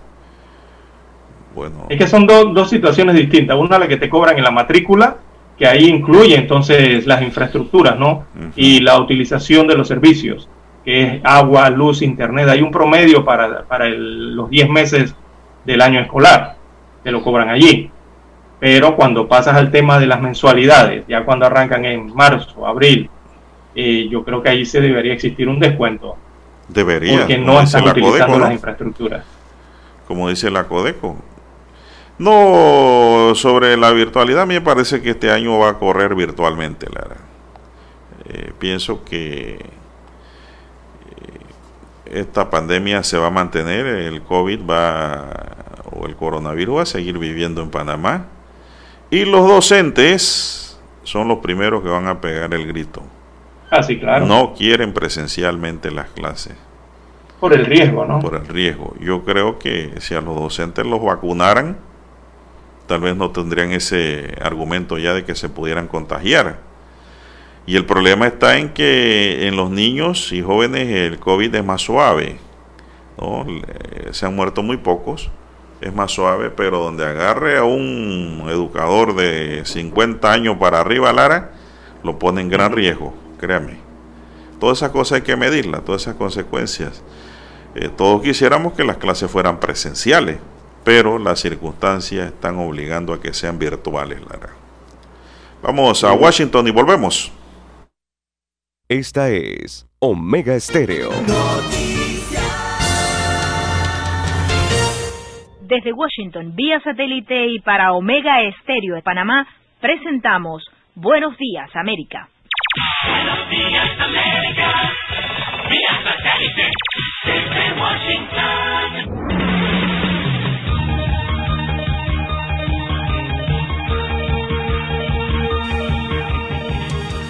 El presidente Joe Biden dijo el lunes que Estados Unidos revisaría las leyes de sanciones y tomaría las medidas apropiadas contra Birmania luego de la toma militar del país. Durante casi una década el pueblo de Birmania ha estado trabajando constantemente para establecer elecciones, una gobernanza civil y la transferencia pacífica del poder, dijo el presidente de Estados Unidos, Joe Biden, en un comunicado y señaló que Washington había levantado las sanciones contra Birmania durante su transición a la democracia. Y la presidenta de la Cámara de Representantes, Nancy Pelosi, y el líder de la mayoría en el Senado, Chuck Schumer, presentaron el lunes un proyecto que sirve de apoyo legislativo para que el Congreso apruebe con urgencia el ambicioso plan de alivio por la pandemia de COVID-19, conocido como Plan de Rescate Estadounidense. El Congreso tiene la responsabilidad de brindar rápidamente un alivio integral inmediato al pueblo estadounidense que sufre el COVID-19, explicaron Pelosi y Schumer en un comunicado conjunto. La visita a Venezuela de la relatora especial de la Organización de Naciones Unidas sobre medidas coercitivas genera expectativas entre defensores de derechos fundamentales.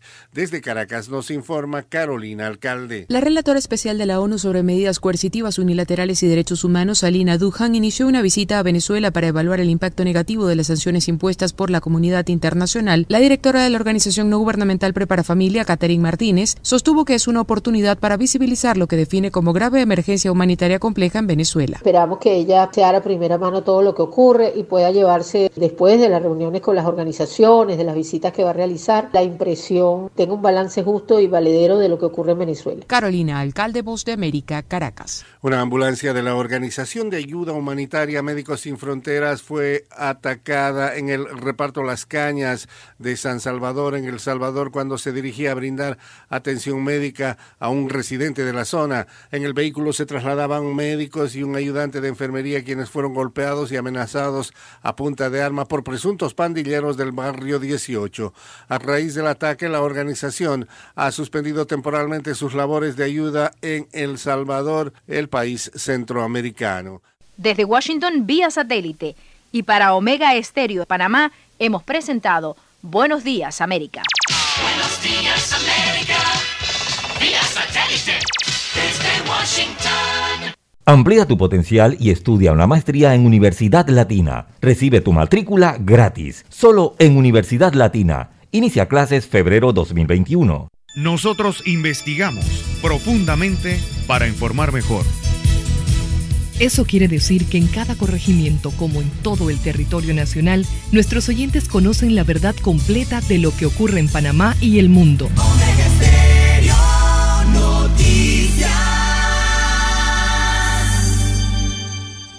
Problemas de tierra, accidentes graves, reclamos a aseguradoras, incumplimientos de contratos, reclamos de herencias, todo asunto civil y penal, consulte al 6614-1445. Ahora contamos con el servicio de asesoría, confección de pliegos de cargos, impugnación y defensa en materia de contrataciones públicas.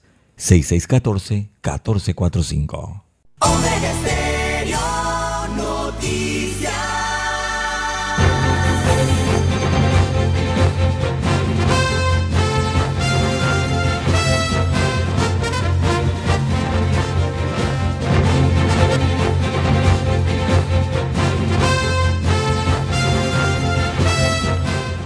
Bien, avanzamos, señoras y señores, son las 7.3 minutos, 7.3 minutos en su noticiero Megesterio, el primero.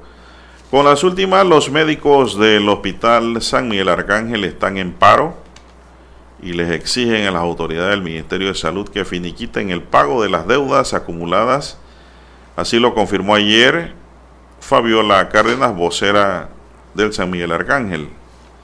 Cárdenas, sin embargo, manifestó que esto no es un movimiento reciente, sino que es una lucha que empezaron ya hace años y en el 2020 también tuvieron conversaciones con el MINSA para que se le solucionara la situación.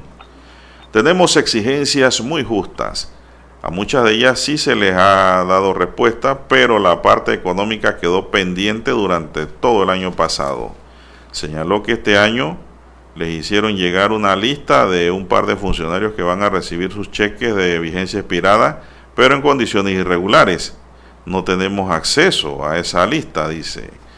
Esa es incompleta, entonces no hay finiquito, sostuvo Cárdenas, quien subrayó que la promesa del señor ministro fue una cancelación de todas las deudas desde 2011 a 2020. Por otro lado, enfatizó que otra situación que les preocupa es que a pesar de ganar menos y de no haber recibido los sobresueldos ya trabajados de años previos, también ganan menos por las maestrías clínicas, que no es más que el reconocimiento de las especialidades y subespecialidades comparado con todos los demás hospitales de la Caja de Seguro Social, del Patronato y del Ministerio de Salud, que también han recibido Nosotros ni siquiera hemos recibido eso y se tenía programado para pagarse el año pasado en enero, añadió. Este año no se nos prometió, este año se nos prometió pagar hasta el 31 de marzo en el primer trimestre, pero es imposible que suceda si la documentación aún reposa aquí en recursos humanos, dijo Cárdenas. Eso nos ha indignado muchísimo porque no sabemos cómo va a seguir este proceso de pago que nos puede llevar hasta un año, señaló. Bueno, yo soy del principio de que el que trabaja hay que pagarle, Lara. Así es. Hora elaborada, hora pagada. Así es, el que trabaja hay que pagarle, al menos que la persona quiera regalar su tiempo. Es otra cosa. Son las 7, 6 minutos, 7, 6 minutos en su noticiero Megesterio, el primero con las últimas. Ojalá pues este paro no afecte la atención, Lara, a los pacientes claro de COVID y a los que van En estos llegando. momentos no es oportuno. Sí, no es oportuno. Pero yo me imagino que la urgencia está trabajando, ¿no? Los médicos hacen su paro, pero Este hospital tiene- Estas cuestiones de urgencia no se puede parar. Este hospital tiene sus peculiaridades, no sus especialidades en cuanto al tema de que cómo se administra. Recordemos que ahí ellos tienen un patronato eh, para algo parecido a lo que ocurre en el Hospital Santo Tomás y, algún- y algunos hospitales en el interior de la República. Pero en el Santo Tomás usted no escucha esos problemas constantes que hay en el San Miguel. Exacto, sí, exacto. El San Miguel desde que se construyó ha tenido estos problemas. Así es. Bien, y bueno, es, esa situación de un posible paro allí está latente y eso impide entonces la atención, sobre todo en medio de la pandemia con el tema del COVID y otras enfermedades aquí en Posible el paro país. no, Lara. Posible paro no. Dice la nota que están en paro. Están en paro, corrijo, perdón, sí. Y bueno, eso se suma a la falta de atención que podría haber allí en el distrito de San Miguelito. Y, y mire lo que pasa por allá por Chitré también en Herrera, que bueno, lastimosamente detectaron un brote de coronavirus eh, en la sala de medicina interna del hospital Gustavo Nelson Collado en Chitré, hace algún- unas 24 horas atrás. Y es un brote bastante importante eh, en el cual eh, dos médicos internos dieron positivos a las pruebas de PCR y poco después, eh, tras los exámenes que se hicieron a 39 enfermeras en ese hospital en Chitré, se comprobó que 15 de ellas, la mitad, imagínese usted, resultaron positivas, eran asintomáticas. Entonces, el contagio de estos médicos y, esta enferme y estas enfermeras fue contagio comunitario allá en el hospital de Chitré, eh, mientras que eh, de- consideran que el de los médicos fue comunitario, pero el de las enfermeras consideran que ese contagio entonces se dio dentro del hospital. Eh, bueno, son cuarentenas que van a tener que hacer entonces este personal en el hospital Nelson Collado y eso significa menos brazos para atender la pandemia y complica aún más la situación ¿no? para las entidades de salud. Bueno, eso por un lado. También tenemos, don César, que se abrió una investigación ahora por la muerte del chico que cayó a la bahía. Y están pidiendo una investigación. Oscar Alberto Núñez Marmolejo, el chico de 15 años que murió ahogado el pasado 28 de enero en la cinta costera 3, fue despedido ayer por sus familiares y amigos en la iglesia Nuestra Señora de Fátima del Chorrillo. Posteriormente sus restos fueron llevados al cementerio Amador. Oscar murió cuando supuestamente cayó al mar mientras hacía ejercicios con unos amigos. Luego su cadáver fue ubicado en una playa de San Felipe. Un testigo informó que al parecer Oscar fue empujado al agua por otro chico. Ante esta situación, la madre del menor interpuso una denuncia ante el Ministerio Público para que se inicie una investigación para esclarecer la muerte de su hijo. Eso es lo que ha acontecido. Y si alguien lo empujó, Lara, estamos hablando ya de homicidio. No de un es, Juan de Dios. Están pidiendo inve- investigar y esclarecer ese deceso, porque señalan los familiares que, bueno, han dicho que, que si lo empujaron, entonces que se investigue al respecto. Eh, señalaban los familiares, escuché que eh, estos chicos eh, estaban realizando un video para TikTok. No, sí lo Los hicieron. videos en- los videos en que El bueno, video la lo hicieron, hace según escuché. algunos, hace algunos bailes, algunos malabares, ¿no? para colocar en las redes sociales. Y estaban en el desarrollo de, de- de esos videos de TikTok y se fueron a la, entonces a la cinta costera 3, donde están estos miradores, eh, sobre el mar, y se dio el lamentable hecho. Bueno, es lamentable y que esto, pues, Digo, la causa de muerte sería la inmersión, muerte, ¿no? ¿no? Sería ahogado. Pero sin embargo, los familiares eh, señalan que ellos necesitan saber qué ocurrió minutos antes de que el joven cayera a las aguas, refiriéndose a si alguien lo empujó, si estaban jugando, haciendo ejercicio o, o haciendo qué, ¿no? Filmando un video, qué. lo que ha complicado la situación es de que hay un testigo que Ajá. dice haber visto que el chico lo tiraron al agua. Digo, me imagino que era una broma pesada, Lara. Si, si ocurrió así, ¿no? Si ocurrió así, porque eso se va a investigar. Ahí los muchachos inventan muchas bromas pesadas. Y, y a veces eso es peligroso. Eso es peligroso, ¿no? Vamos a ver qué desarrollan las investigaciones de este caso, en donde pues se perdió la vida del joven. Sí, Bueno, Larry, ¿usted que ¿no? le gusta? Un relajo que no, sa- no sabemos si fue No, una no, broma, no Primero, si lo tiraron y o si no. salió mal toda esa situación. Y segundo, si lo tiraron, si fue un relajo o no, eso lo determinará el Ministerio Público. Bien, Lara, a usted que le gusta el béisbol, ayer los chiricanos federales pegaron nuevamente al vencer 9 por 5 a los caimanes de Barranquilla, Colombia, en la sede del Caribe que se juega en Mazatlán, México. En labor del relevo, el tirador eh, Davis Romero sacó a relucir su experiencia para amarrar a los colombianos y llevarse el triunfo. Romero tiró tres episodios y dos imparables, permitió una carrera, regaló dos bases por bolas y ponchó a cinco colombianos. La verdad que uno viene aquí preparado para todo lo que el director mande y así que me puso en esta situación y gracias a Dios hice el trabajo, comentó Romero tras el partido. Colombia contra nosotros siempre hace buenos juegos. El año pasado en la Serie del Caribe en Puerto Rico le gané y hoy hice el trabajo a mi director y al país. Y eso es lo que venimos a hacer, agregó el zurdo goclesano Romero.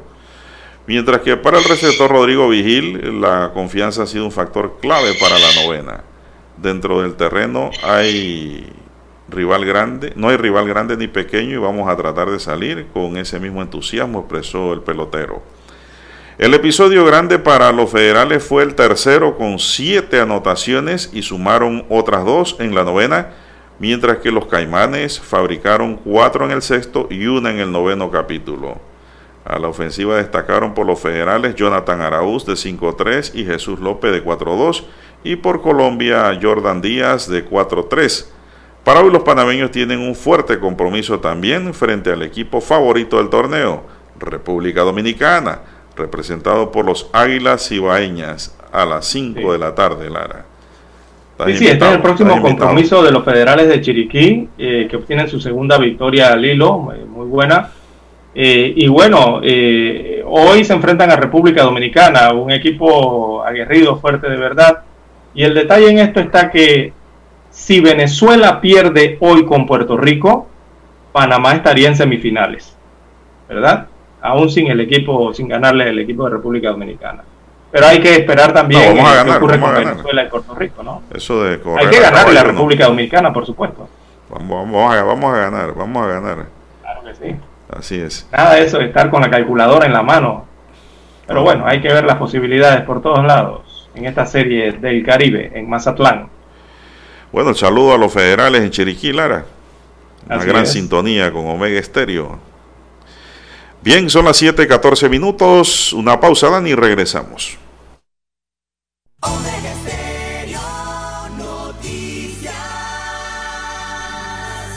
Omega Estéreo presenta el reportaje internacional vía satélite desde Washington. El presidente Joe Biden está decidido a impulsar el nuevo paquete de alivio económico para varios sectores del país y para todos los estadounidenses y que se negocia con el Congreso y asciende a cerca de 2 billones de dólares para enfrentar el fuerte impacto de la pandemia en la economía estadounidense. Con ese objetivo invitó a un grupo de 10 senadores republicanos a la Casa Blanca como respuesta a una carta enviada por los legisladores instándole a entablar conversaciones y buscar un terreno común que ayude al avance de este propósito, mientras los legisladores demócratas están dispuestos a seguir adelante sin el apoyo republicano. La Cámara de Representantes y el Senado podrían votar esta semana sobre una resolución presupuestaria que sentaría las bases para aprobar un paquete de ayuda bajo reglas que requieren solo una mayoría simple de votos en un Senado cuyo poder está dividido por un estrecho margen. El objetivo es aprobar el paquete en marzo cuando expire la asistencia adicional por desempleo y otras ayudas surgidas en la pandemia. La reunión presidida por el mandatario representaría su participación más pública en las negociaciones para la próxima ronda de alivio de los efectos provocados por el COVID-19 los legisladores demócratas y republicanos están muy divididos en sus propuestas de asistencia. La secretaria de prensa de la Casa Blanca, Jen Psaki, dijo el domingo que el presidente Biden había hablado con su líder del grupo, la senadora republicana por Maine, Susan Collins, y reiteró que aunque Biden quiere un intercambio completo de puntos de vista, sigue a favor de continuar con un paquete de ayuda de gran alcance. John F. Burnett, Voz de América, Washington, D.C. Omega Estéreo presentó el reportaje internacional vía satélite desde Washington. Esta es Omega Estéreo.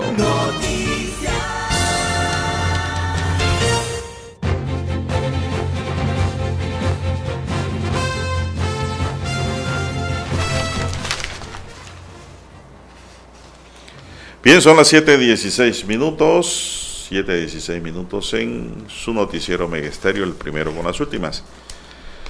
Bueno, la comparecencia, oiga, don César. Dígame. ¿Cómo está la situación? ¿Quieren el carnaval los coclesanos? Yo escuché gente allá que dice que sí, que van a tener pérdidas, dicen. Todos, todas, todas las cabeceras de provincia y distritos donde se desarrollan los carnavales eh, están sosteniendo lo mismo, ¿no? Eh, prácticamente al unísono. Eh, Capira ha dicho lo mismo, en las tablas, oh, ni se diga, Don Juan de Dios, Santiago de Veraguas, el área de Agua Dulce también, eh, Antón, que tiene sus carnavales, eh, todos han señalado que van a tener pérdidas porque eh, muchas familias, muchos inversionistas esperan estas festividades de febrero, marzo, para recibir ingresos, sobre todo el tema de la construcción, organización, construcciones de, por lo menos en Penonomé, de, de balsas, de carros alegóricos, eh, la economía que se inyecta a través de la actividad de estos cuatro días, las diferentes formas ¿no? de alimentación, hospedaje, eh, tantas situaciones que se beneficia la economía con un carnaval, que bueno, con la suspensión anunciada desde el año pasado, eh, se, va a ver, se va a ver difícil eso, esa situación para muchas familias. Pero si Brasil suspendió sus carnavales y son millones de millones, Lara, que se pierden allá yo creo que la salud pública y la seguridad está por encima de todo. Así es. Por eso es que yo, yo, yo, yo venía diciendo y reitero, aunque ya tomaron la decisión de lo que se va a hacer, de que yo esa semana la hubiera decretado toda laboral. Toda. Ahora dicen que, bueno, el martes van a o un puente. suspender. un puente con cuarentena. Yo lo que no quiero es aglomeración, Lara aglomeración, fiestas y poncheras. Eso es lo que no quiero como ciudadano, porque eso es fuente de contagio. Y, y no tanto por mí, sino por ellos mismos, los que participan en estas actividades que, pues, al final de la historia les cuesta y le puede costar a mucha gente. 719, oiga, continuando con la historia Lara del doctor Arturo Martínez, hijo dice que Medicatura Forense le dio 60 días prorrogables de incapacidad. Ese fue el caso del médico joven que le llamó la atención a un ciudadano allá en el hospital Irma Sanetato porque estaba maltratando a una doctora joven que estaba en la entrada. Oye, el tipo ha sacado la mano y le ha puesto una trompa en la cara que le costó 5 puntos. Ahora me informan, dándole seguimiento al tema, que le dieron 60 días de incapacidad. Yo espero que al sujeto lo hayan capturado, Lara. Aquí hay un delito. Aquí hay un delito de lesiones personales. Así que, pues esto tampoco es así. Hay gente que piensan que todo lo arreglan a los siete machos. Hay que darle un escarmiento a la gente para que aprenda. Dice, hay inseguridad, los salarios pésimos, enfermedades y todavía tienen que hacer huelgas para obtener sus derechos. Los médicos, dice aquí el papá de Arturo. Sí, mi hijo trabajó allí en, el en ese hospital de San Miguelito, San Miguel Arcángel, pero renunció porque el pago era horrible y no era tiempo. Y la seguridad dice, vuela, no hay gente preparada para hacer seguridad de verdad. Bueno, lo dice alguien que sí sabe seguridad. Arturo Marquínez, padre, fue director de la Policía Metropolitana, el comisionado, y también comisionado para el área del canal. Así que bueno, 60 días de incapacidad, Lara. Eso es injusto. Y la peor estupidez es pegarle a un médico. Claro, si se agarran dos chiveros, bueno, son dos chiveros. Pero usted le va a pegar a alguien que mañana pasado le puede salvar la vida o le puede ayudar. Eso, eso es una brutalidad, una salvajidad muy grande. Lo que ha ocurrido allá en el Irma Sanetato. Son las 7.21 minutos, 7.21 minutos. ¿Qué más? Dice, bueno, aquí dicen también, aquí la familia Marquínez dice, bueno, gracias a ustedes, Lara, tu persona y el señor Lara son la voz de este pueblo. Gracias, Gracias. por escucharnos y expresar nuestro sentir. Bueno, estamos a la orden siempre sirviendo al país, Lara, de la manera más objetiva posible, sin hacha que amolar. ¿Sabe qué significa sin hacha que amolar? Adelante, explíquelo. sin intereses Así es. particulares ni de ni- ningún tipo, más que buscar siempre la verdad y decir las cosas como son. Bien, son las 7.22 minutos, dígame usted, porque usted se me está yendo allá, ¿qué más me tiene en la mañana, don César? Eh, sí, don Juan de Dios. eh, bueno, ya estamos despidiéndonos acá desde la provincia de Coclé, en Penonomé. Bueno, parece que nos escuchan mucho acá en el interior, don Juan de Dios. Acá en las redes nos están pidiendo el reporte provincial. eh, no Ah, bueno, simplemente el de sino que incluye Aguadulce. Antón, La Pintada, eh, Olá, Natá, en cuanto al COVID-19, ¿no? Eh, lastimosamente en la provincia fallecieron tres personas en las últimas 24 horas. Eh, específicamente los fallecidos pertenecen a uno en Penonomé, Río Grande, eh, otro se dio otro fallecimiento en Llano Grande, eso en la provincia, eh, perdón, en el distrito de La Pintada. Y bueno, se han reportado todos estos casos en las últimas 24 horas en, Penon- en Coclé específicamente. Veamos aquí rapidito. Bueno, es lo que tenemos hasta el momento desde la provincia de Coclé. Tenemos que despedirnos, don Juan de Dios. Usted queda en el mando del barco. Bueno, dice el amigo Marco Jiménez que ha ido a Birmania, que allá dice lo que hay es turismo, turismo a granel y asiáticas a todo dar. Gracias al amigo Marco Jiménez, comunicador. Son las 7.23 minutos y la comparecencia de los ministros en la Asamblea será el 8 de febrero, según la nota que tengo aquí. Los ministros de Economía, Héctor Alexander, Relaciones Exteriores, Erika Moines, y de Salud, Luis Francisco Sucre, deberán rendir cuentas sobre la pandemia en la Asamblea Nacional este lunes 8 de febrero.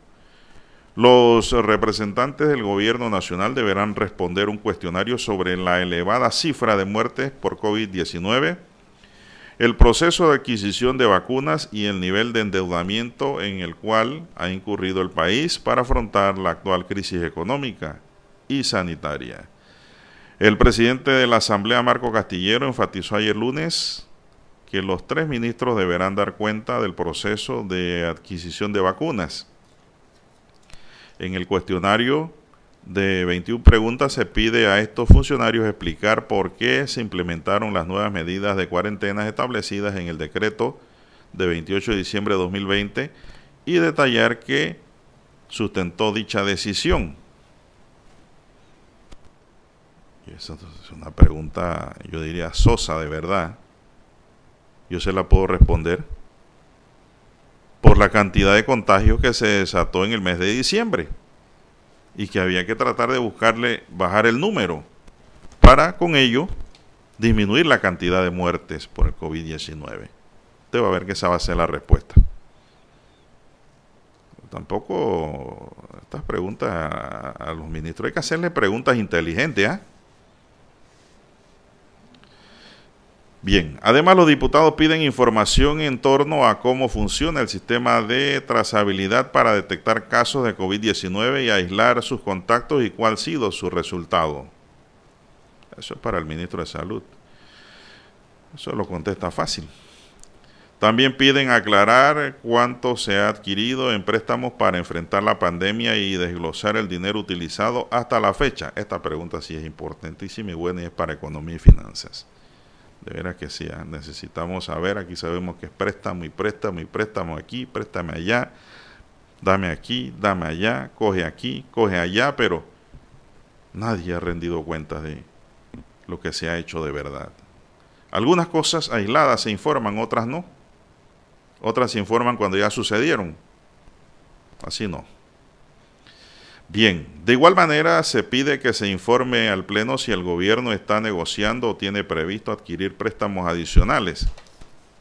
Bueno, yo diría que sí, para balancear presupuesto. Y una pregunta para los diputados, ¿por qué rechazaron la rebaja de salario que propuso el presidente de la República a los funcionarios? Eso en gran medida hubiese ayudado al Panamá Solidario. ¿Por qué se opusieron? Ahora yo le pregunto a ellos. Esa pregunta la contestan los oyentes. Se nos acabó el tiempo, señoras y señores. Daniel Araúz nos acompañó en el tablero de controles y en la mesa informativa les acompañamos don César Lara y un servidor Juan de Dios Hernández Sanjur. Gracias por escucharnos amigos y amigas. Sigan en sintonía de Omega Estéreo porque ya vienen los muchachos de Infoanálisis.